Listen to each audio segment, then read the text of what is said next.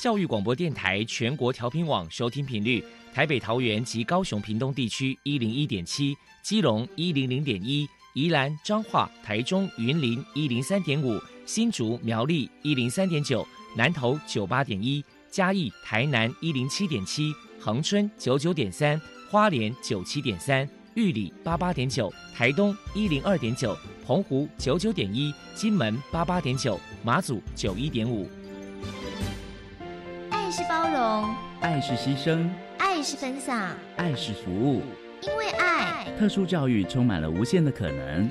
用爱关怀身心障碍同学的未来，用心倾听资赋优异子女的心声。欢迎老师、家长、同学们，大家一起加入。特别的爱这个大家庭。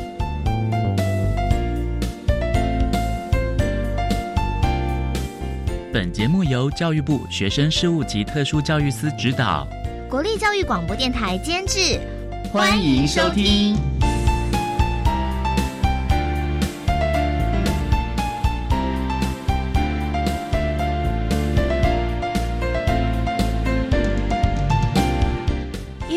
我们在空中相会，欢迎您再度收听《特别的爱》，我是小莹。这个节目在每个星期六和星期天的十六点零五分到十七点播出。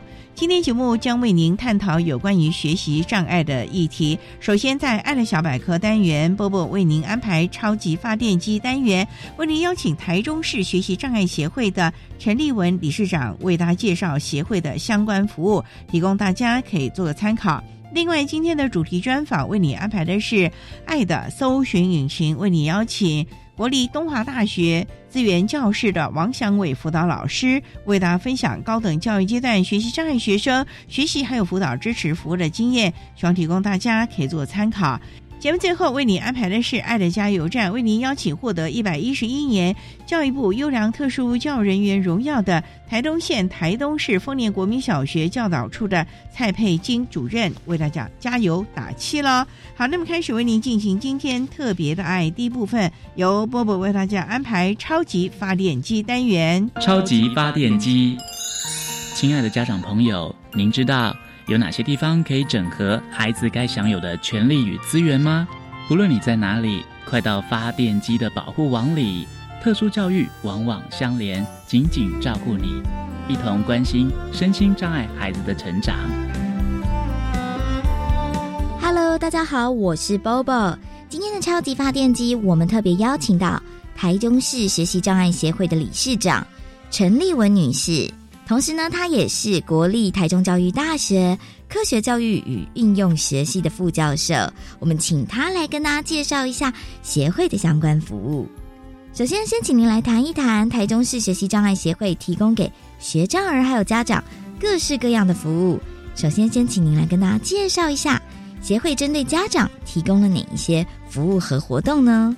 我们会提供家长咨询的服务，也就是说，家长有什么事情可以打电话到协会来，我们会提供可以谈话或者是面对面的谈心的服务。或者是没有空到协会来，或者不方便打电话，可以在我们的 LINE 的群组，或者是在线上都可以来问。第二个部分呢，给家长的读书会，还有家长的工作坊。那读书会跟工作坊都可以让家长更了解亲子的相处，还有家长自己本身的舒压的部分。那希望家长除了照顾小孩之外，也能够照顾好自己，因为我们觉得一个家庭有了稳定的家长。才能够有稳定的小孩，还才能够有逐步的进步。我们有一些活动，还会有一些职工来帮忙。有一些活动是可以带小孩来的，这样子可以一起小孩我们就另外照顾这样。了解，让家长可以安心的休息喘息一下，这样子。好，是的。那接下来想再请教一下您，就是说，那我们知道说协会这边其实针对学长的孩子也办了好多不同的那种课程跟活动，要不要请您来跟大家做一些介绍说明呢？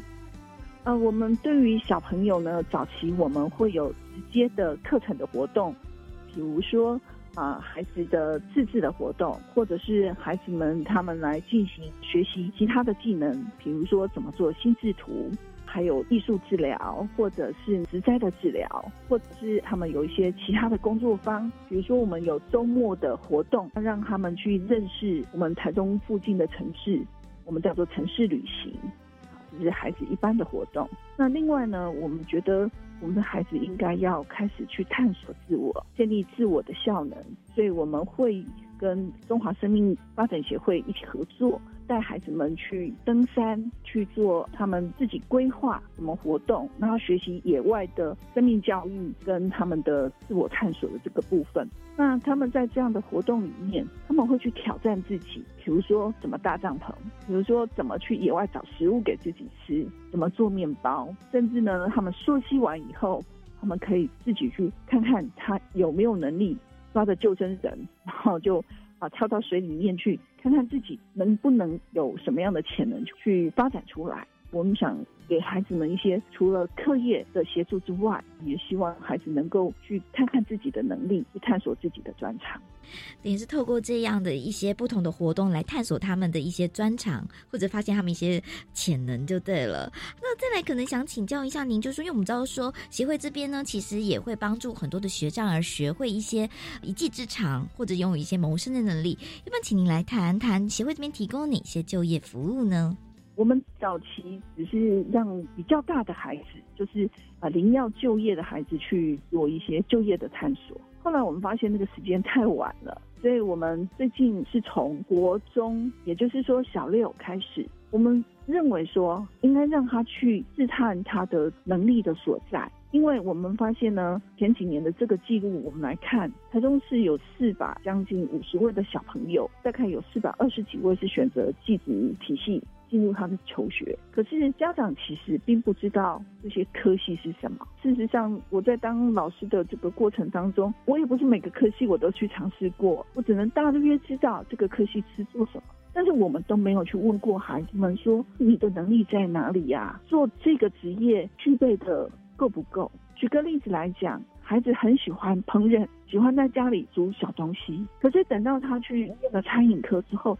才发现哦，餐饮科对时间是抓得很重的，因为他必须要在规定的时间里面把作品做出来，要不然他的顾客就要坐在外面空等那一道菜了。所以他们在时间上是抓得很紧的。另外一个是我在灰锅炒我家的菜跟炒大锅菜的时候，我要用的力气不一样，我要颠锅，我要很大的力气。孩子可能他要先去体验以后，他才可以知道我有没有能力做这份工作。或者这个跟我的想象一样不一样，因此我们在跟高职联络，希望高职能够提供我们这个机会，让我们的孩子还没有在入学之前，就逐年去探索不同的科系、不同的职业，他们的内容是什么，最主要让他们有动手做的机会。去年我们很高兴，台中高工的老师非常的帮忙，他们有八个科系答应我们，让我们去他们的学校实地的操作，孩子才知道哦，这个科系不需要训练的能力是什么。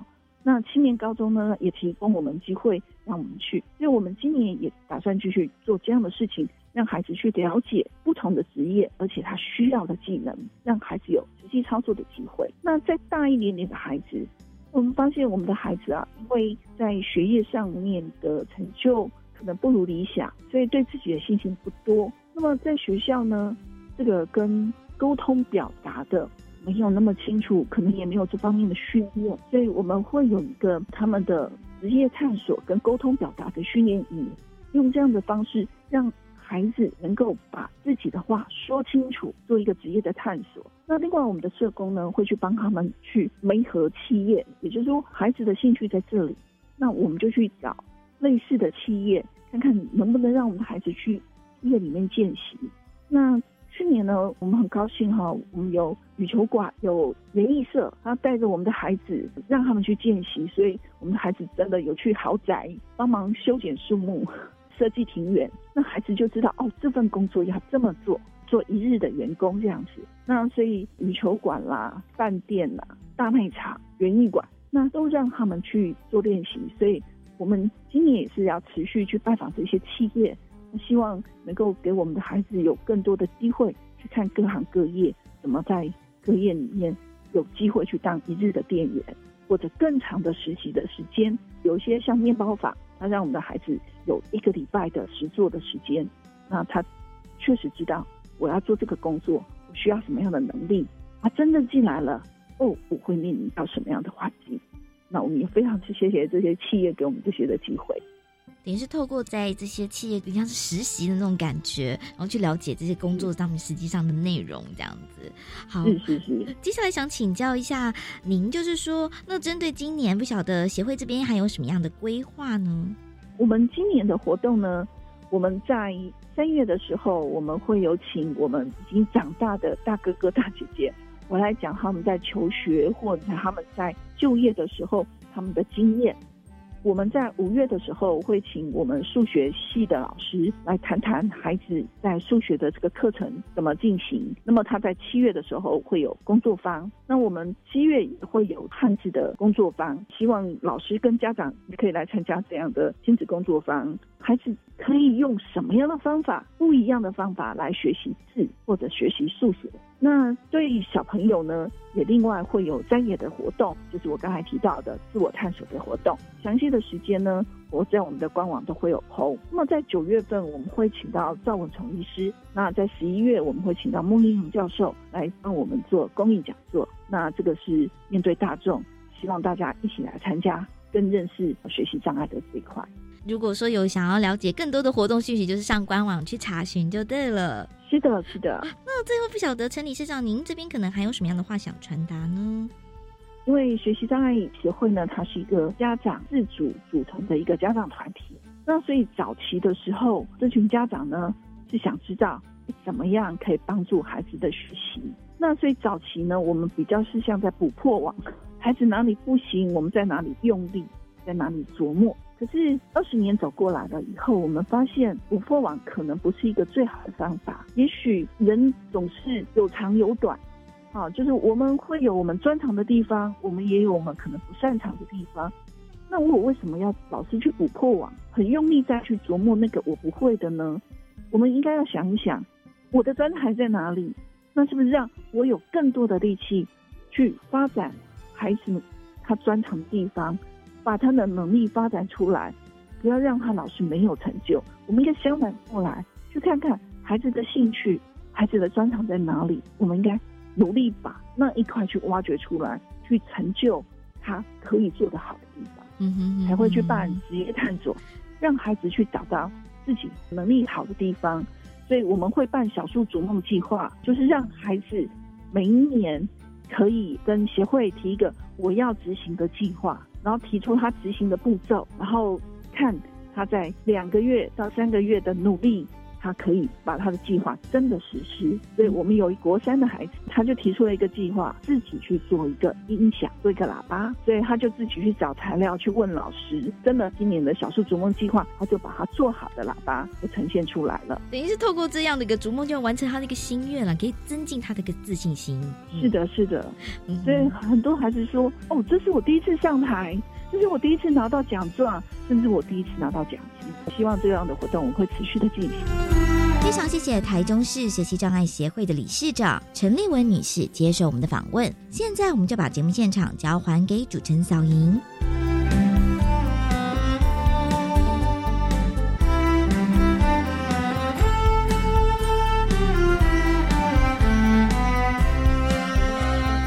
谢谢台中市学习障碍协会的陈立文理事长以及波波为大家介绍了台中市学障协会的相关服务内容，希望提供中部地区的家长老师可以参考。您现在所收听的节目是国立教育广播电台特别的爱，这个节目在每个星期六和星期天的十六点零五分到十七点播出。接下来为您进行今天的主题专访，今天的主题专访为您安排的是。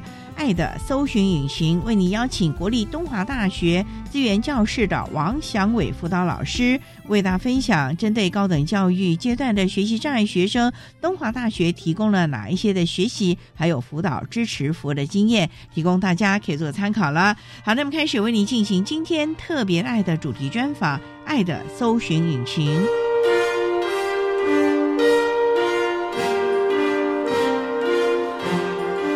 爱的搜寻引擎。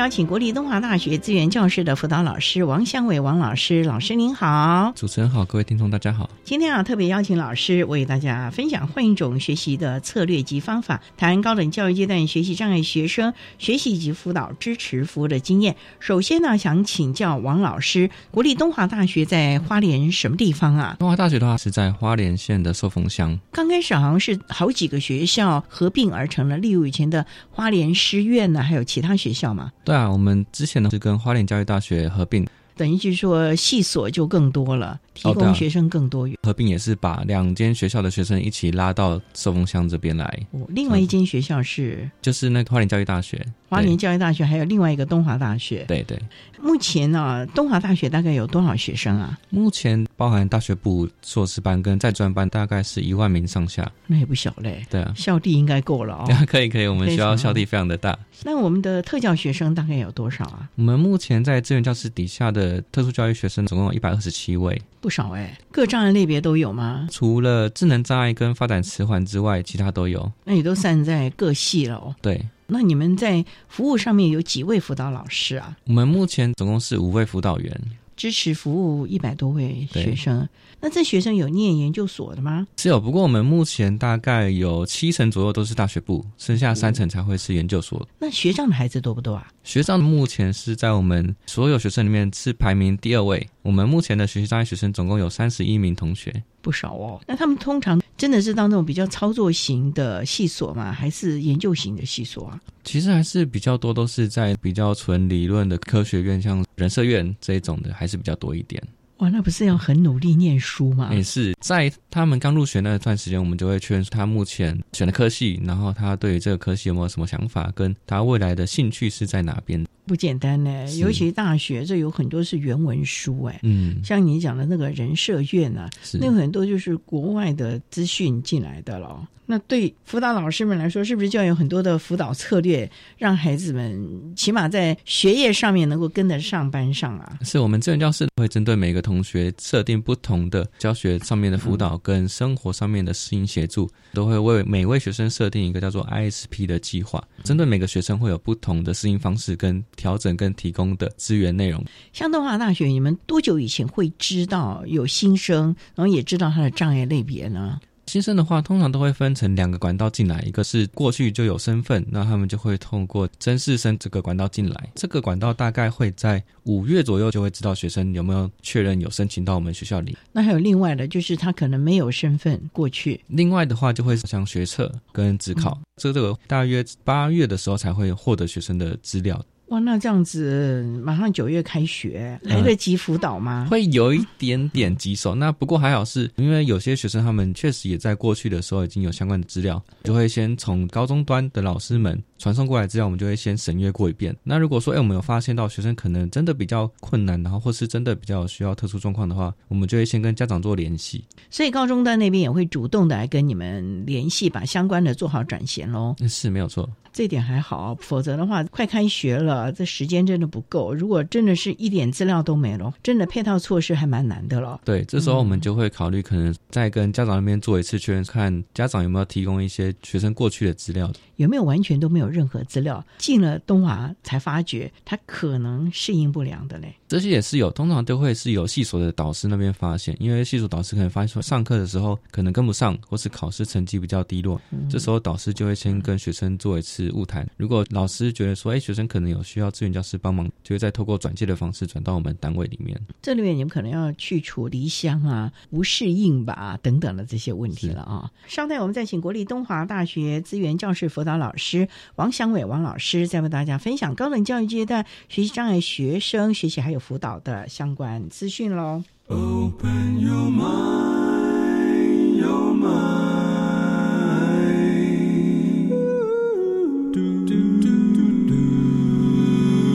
Open your mind, 就爱教育电台。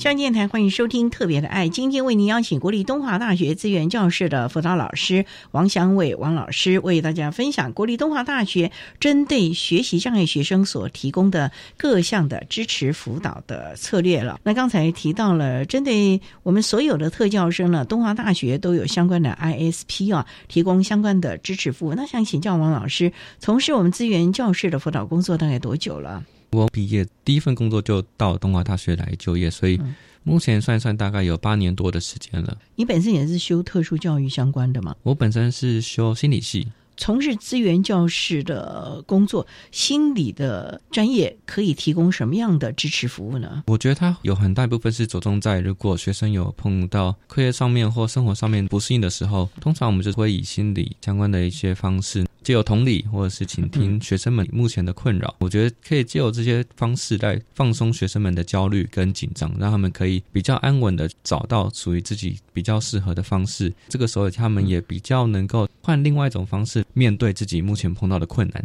那你们会不会主动出击啊？针对学生，因为既然有 ISP 嘛，那几位辅导老师也当然有自己要负责。虽然呢，大家都要了解这一百多位的孩子，可是还有所谓的各管的这个问题，哎，是。那要主动出击哦。通常我们都会在开学的那一段时间，会比较密切的把学生拉来我们这边看学生。这个学期的课程或是生活上，就会先进行一个最初步的模拟，看这个学期我们可以提供什么样的帮助。那也会假设学生们在这个学期会碰到什么样的困难，我们就会先设一个简单的计划。在开学一开始的时候，我们就会进行这样子的步骤。不过老师啊，我们知道大学高等教育啊，这只是支持服务，不像高中教育阶段一下啊，特殊教育那那完全就是端到你面前来了啊。怎么样让孩子能够独立时间？的掌握啊，安排啊，而且不要太过于像以往那么的依赖，他要自己能够规划了嘞。确实，因为大学生的生活方式跟国中、高中都会是一个很大的不同。我们会很鼓励大学生们，或者是不管有没有声音障碍的这些学生们，都会很希望他们可以在大学这一段时间。调试跟掌握自己整个生活时间上面的分配，不管你是有没有安排课业，或是你可能有在社团，或是你甚至有去打工，那我觉得这些都是每个人应该要去学习的课题，因为那个就会很明确的影响到你整个大学，你到底有没有学习到大学应该要去掌握的能力跟技巧。那我们在针对这些声音障碍学生的时候，其实我们会特别跟他们教育。时间上面的分配，你必须要很明确的知道你哪些事情跟哪些必须要做的事是在哪些时间里面掌握安排好的。也会在我们每一次跟学生做 ISP 计划的时候，重新再去审视一遍。因为很多学生他们可能会担心自己的能力不足，或是他们会担心学分数不足，他们就会一次修很多的课程。这时候我们就会先初步帮学生筛选这个学期的学分数会不会太多，或是会不会太少。这些课程因为也有分课程的难易度，那如果这个课程太难的话，是不是也不要一次修那么多？所以在选课方面，我们就会先跟学生做讨论。量力而为了，不然到时候都不过了，那也是很麻烦了啊。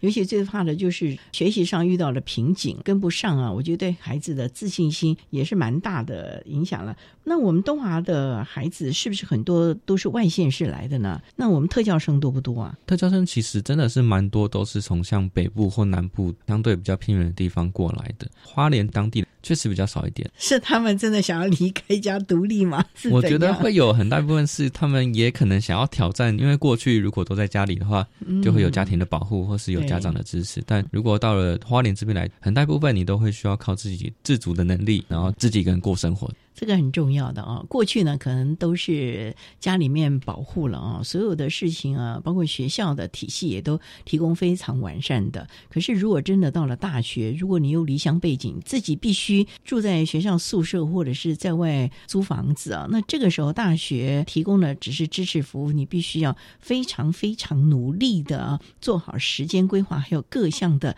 自主独立了啊！我想，这大学的生活对于我们特教生来说啊，真的是一个。非常大的挑战。针对这个部分呢，我们东华大学又是如何的协助他们呢？我们稍待再请国立东华大学资源教室的王祥伟辅导老师，再为大家分享东华大学的配套措施喽。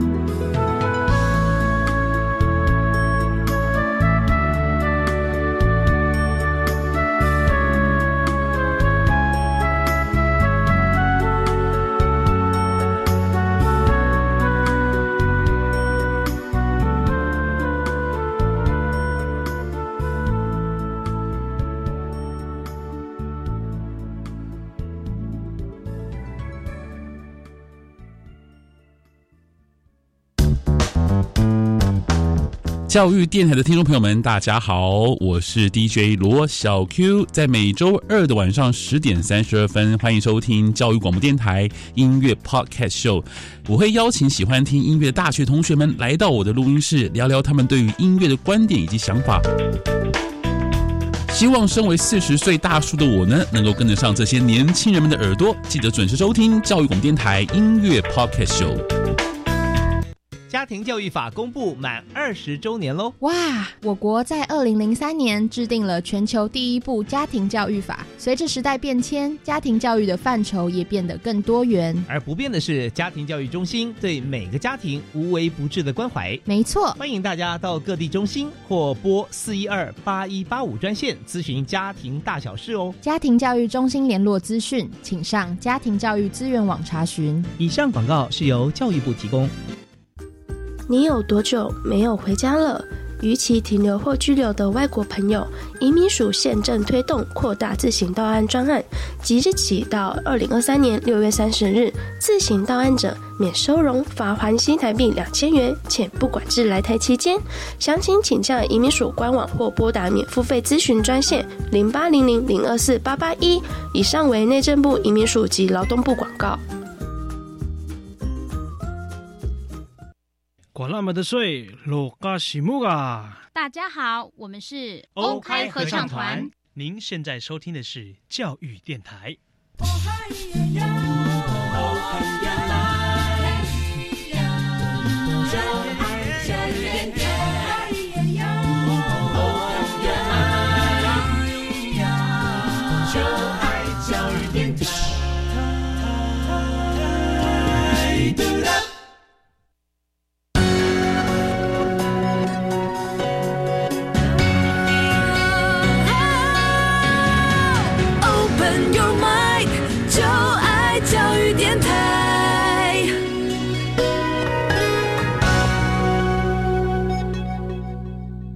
教育电台欢迎收听《特别的爱》这个节目，是在每个星期六和星期天的十六点零五分到十七点播出。今天为您邀请国立东华大学资源教室的王祥伟辅导老师，为大家分享国立东华大学针对学习障碍的学生所提供的各项学习的策略，还有支持服务的内容了。那刚才啊，王老师为大家简单的介绍了国立东华大学针对特教生所提供的各项服务。那针对学习障碍的孩子啊。刚才王老师也提到了，其实，在人文社科啊是比较多的。那么为大家来分享这几个科系，应该是要很多是理论方面的啊。那对于学障的孩子，我们知道这个念书看文字啊，很大的挑战。这个部分，东华大学怎么来协助嘞？通常我们还是会依照每个学生能力不同。那刚刚有提到，如果有些科系他们的原文书籍比较多的。我们也会在选课当下先跟学生确认，因为教师们在开完课，学生选进去之后，他们会有一个这个学期的教学的一个计划表。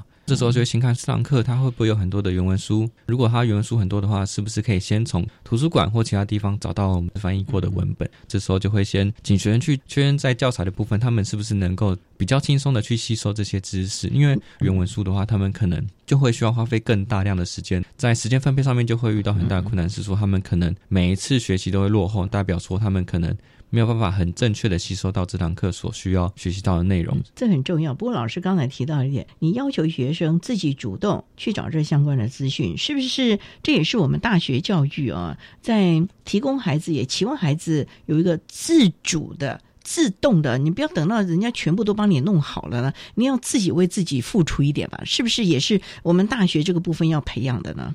是大学生的自主能力，也是我们非常看重的一个部分。因为我们不怕学生来找我们，我们也不怕学生遇到什么样的困难。我们最担心的是学生们遇到困难可能比较退缩啊，或是比较没有动力去完成。这个是我们比较担心看到的。因为很多学生他们只有这种。很小的挫折之后，就比较容易放弃。那如果他们一旦放弃的话，我们给你一些相关的资源，他们可能会比较排斥。所以，我们是很希望学生们可以主动找到自己可能目前比较没有办法跨越过的一些障碍。那如果他们愿意跟我们讨论、跟我们分享，其实我们是很乐意去帮助他们的。可是啊，很多孩子啊就很怕被标签化，对他都隐瞒。像这种孩子啊，你们会主动出击吗？会三不五时的出现在他要经过的路嘛，或者是主动的跟他联络嘛？标签化属于比较个人各自的部分，资源教师也是很注重的。我们这边就有先跟教务处那边有做一个初步沟通，就是说，因为很多的老师他们在点名系统上面就会标注这个学生是不是有特殊身份，像可能是低收入户啊、身心障碍等等的标记。那我们那个时候就有跟教务处就有先提醒过，请老师们不要把这样子的资料外流，这份资料希望可以留在老师那边就好。不要再去传阅给其他的学生的，这是第一步。我们跟教务处有做一个初步沟通。那第二步，我们在跟学生物谈的时候，都会请学生直接到我们的办公室来。他又不来呢？他如果不来的话，我们就会用信件或电话的方式。我们就是很少会直接到他们的系所端，或是到他们教授去找他们的。那他一直都不来，尤其如果外县市的话，如果一直都不来的话，我们就会在家长那边着手。其实，如果学生的学习状况不良，或是说他在生活上面适应不足的话，有些时候，家长可以从另外一个角度去提供帮忙。总之，就是希望他能够主动的到资源教室提供服务了。那像学长这个部分呢，就像你讲的，其实东华大学啊，针对学科啊也是蛮要求的了。那这部分你们有些补助的措施？因为我知道有的学校会提供课业辅导啊等等，这个部分会有吗？东华资源教室一样有提供课业辅导，比较像在课程之后会有一个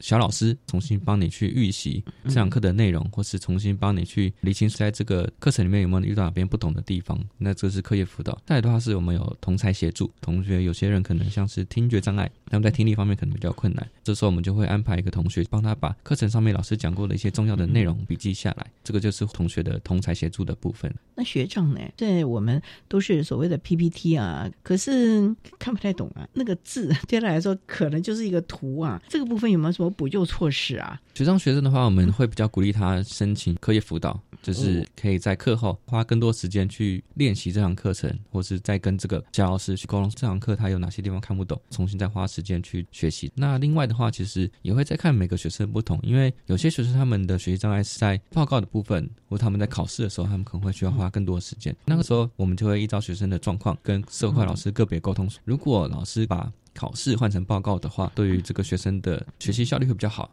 可以请老师们考虑看看是不是可以调整一下这个学生授课的不同。所以我们会再依照学生的不同跟老师第二次的沟通，就看怎么样的方式可以让老师跟学生都可以达到彼此比较良好的学习方式。对，重点就是要看这个孩子到底学到了多少，所以平常的方式其实是可以做一些弹性调整的啦。是，最重要就是这个孩子到底学到了多少。可是这里面还有一个积极主动性，哎，那我们这个孩子刚上了大学，尤其大一还懵懵懂懂，这部分怎么赶快让他进入状况？因为大学期中考、期末考，老师不会通知你，甚至随堂考试，老师也不会告诉你的耶。这个你自己今天该带什么课，或者是要随堂报告，或者是大家要分组讨论，这你自己要积极主主动的。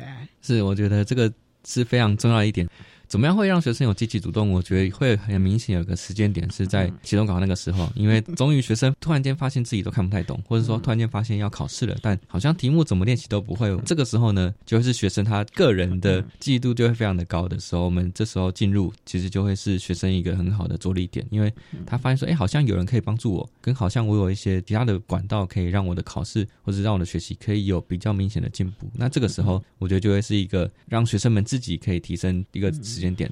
非常的重要啊！如果他自己不积极主动的话，那我们就是把他整碗端到面前呢，也没有办法达到那样的效果，让他要有这个欲望了啊！好，那我们上次再请国立东华大学资源教室的王祥伟辅导老师，再为大家分享东华大学针对我们学障的孩子所提供的各项支持服务喽。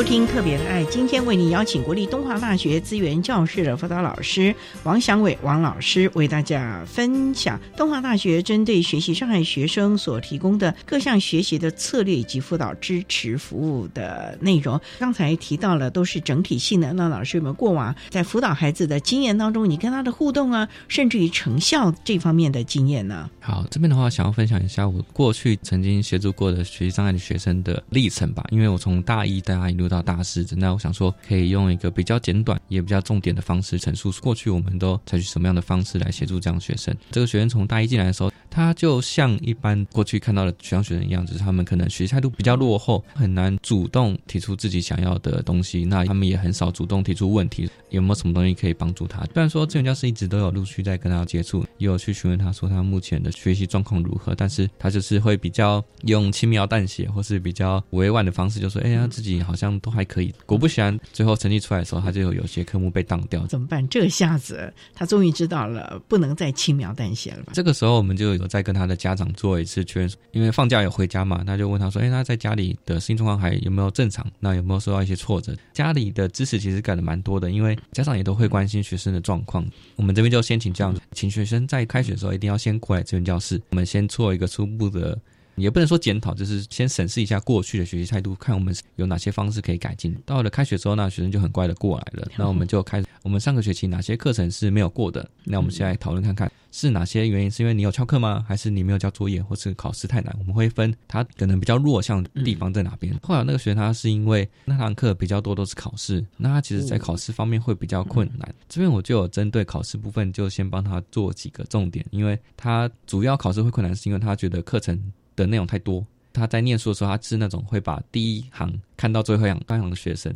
这时候我就发现他的读书态度。跟读书技巧其实会有很大的影响，因为他本身看的速度就不是很快。变说他其实从第一堂课开始，他的速度就有落后别人一点，到了最后的期末考他就不会考好。所以这时候我就重新帮他做一次读书的计划表。可是过往啊，其实他在高中之前呢，他的特教老师应该也有告诉他你的技巧，例如说你会跳行的话，可能就会有一些的策略了，拿张纸啊，或者拿个尺啊，压住那一行字，总是已经有这个策略。难道他到了大学他就忘记了之前学？的这些能力了吗？我觉得比较像是因为高中的课业跟大学课业它有很大程度上的不同，是大学是比较广的学习方式，它可能是今天告诉你一本书，然后下一个礼拜又叫你看另外一本书，其实那个范围会跳得非常大。学习障碍的学生他碰到这样子的问题的时候，他就很难把过去的学习技巧搬到大学来用，因为那等于一个完全不同的领域。所以你们还必须教他学习的技巧喽。是在这个部分，因为有些科目也不是你专长的啊，有没有请求授课的老师告诉？这个学生一些 paper 或者是重点啊，因为隔行如隔山呢。是我们除了教导学生一些基本的的读书技巧之外，其实我们也会看学生的状况。如果他在这堂课成绩一直没有办法好起来的话，我们就会询问老师说，是不是这堂课可能有额外的助教时间，或是这堂课有没有比较推荐的学习过的学长姐？这时候就会再跟这个老师讨论，看看是不是有需要特别的，像是课业辅导，或是有没有特别的额外的课堂时间来去协助这个同学。所以在这个地方，我们也会再跟老师做一次确认。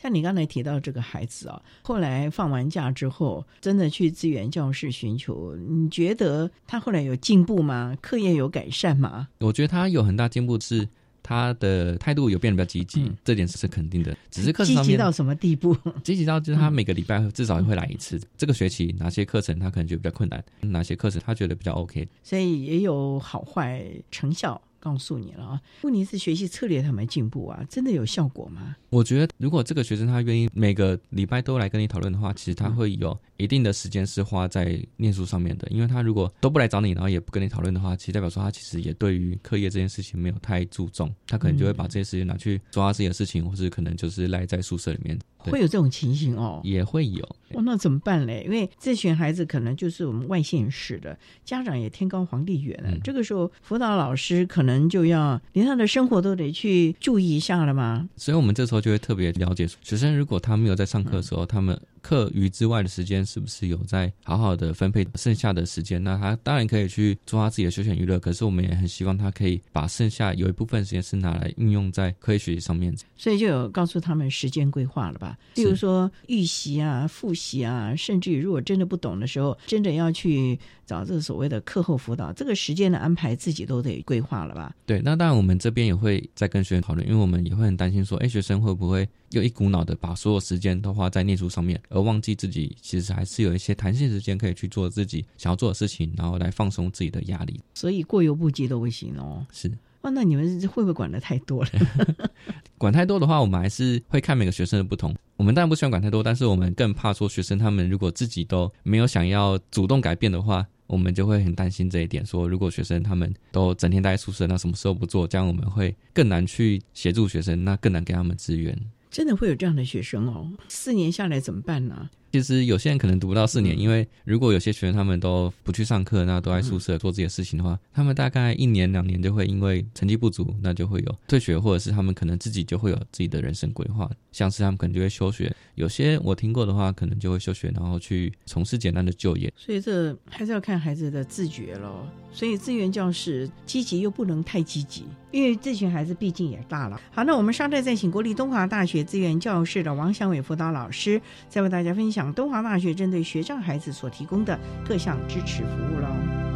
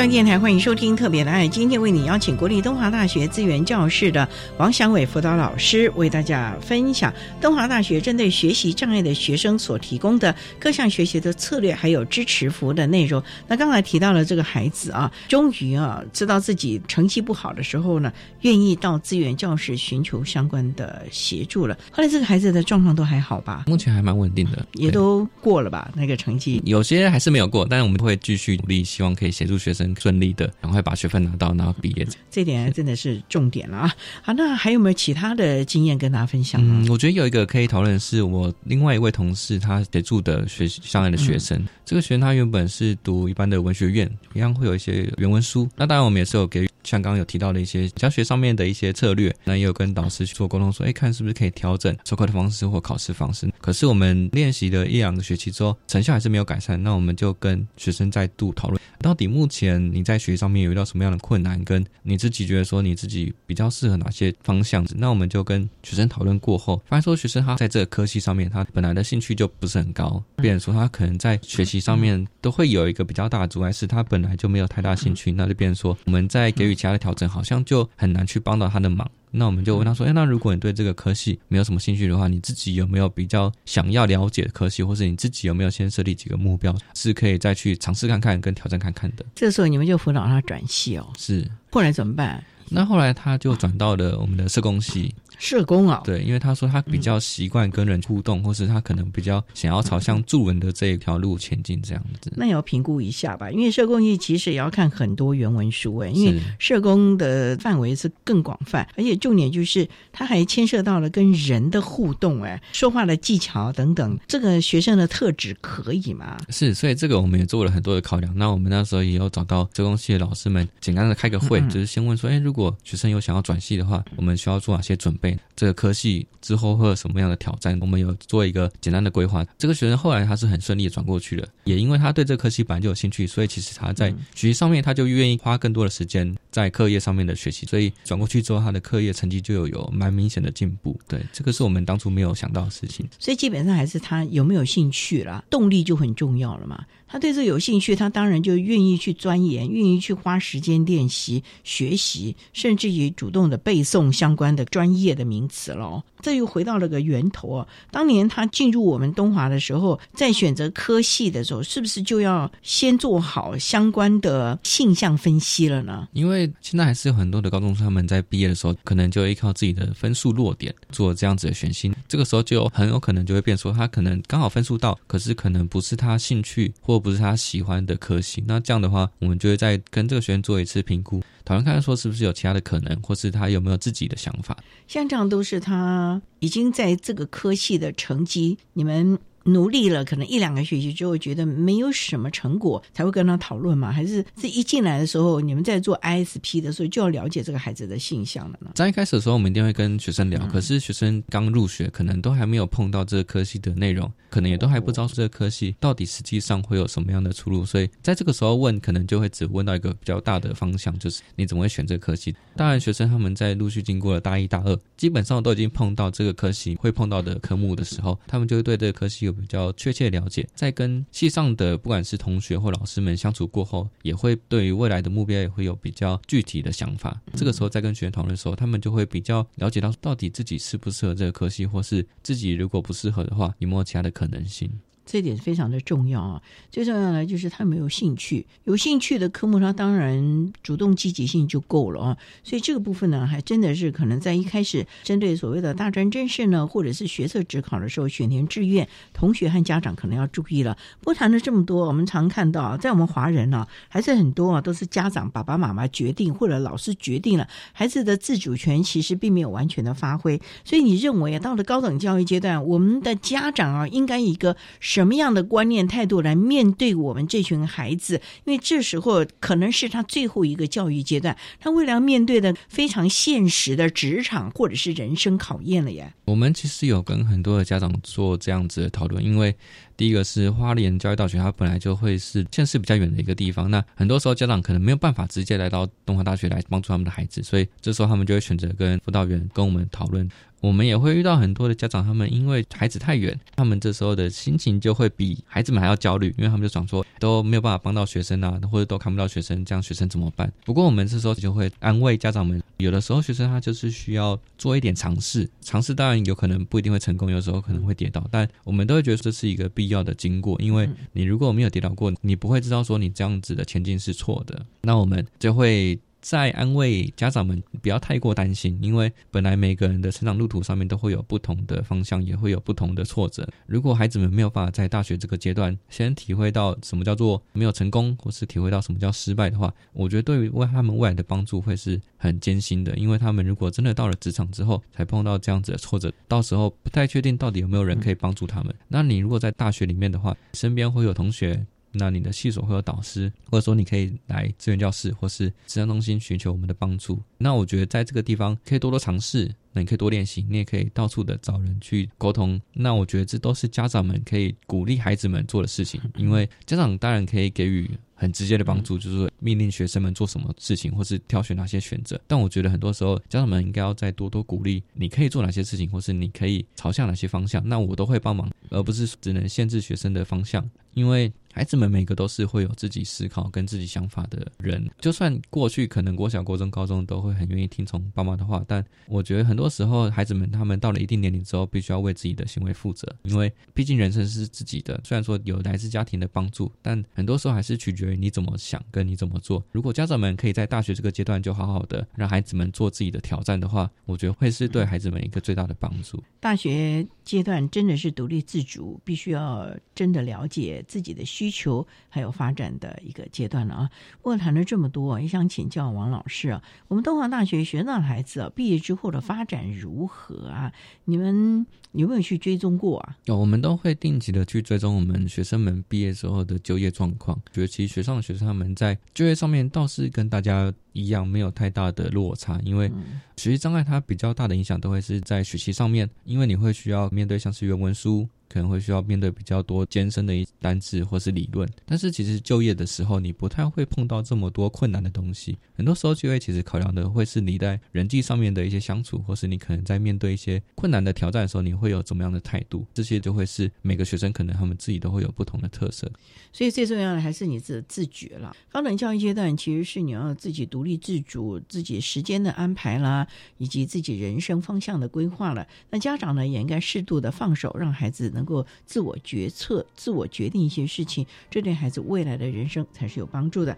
那今天我们也非常的谢谢国立东华大学资源教室的王祥伟辅导老师，为大家分享了东华大学针对学习障碍学生所提供的各项支持服务。非常谢谢王老师的分享，谢谢您。谢谢大家。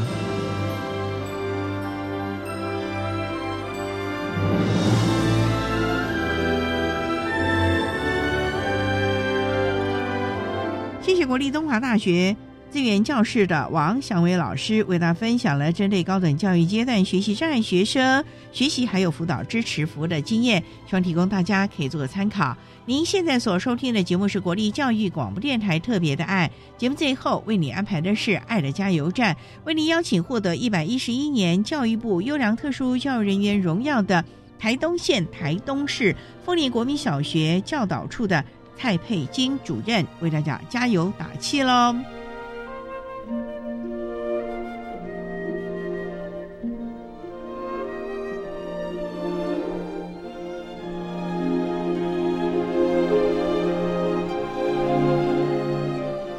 爱的加油站。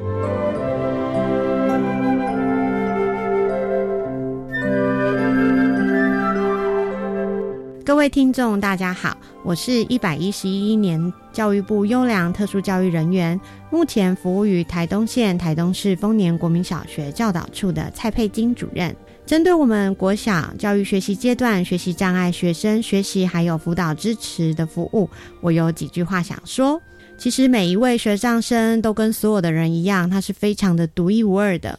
虽然是学长一个类别，但其实每一个孩子都非常的不同。可是教育一个孩子啊，需要一村子的力量，所以亲师生的相互合作、良善的沟通是成功的开始。针对特殊教育的学障生，我觉得能够看见孩子的优势，激发孩子的热情，让他们对自己有正确的自我认识，有正向的自我评价，并且培育他们能解决问题的能力，我们就有机会看到每一位学障的孩子。发光发热，谢谢大家。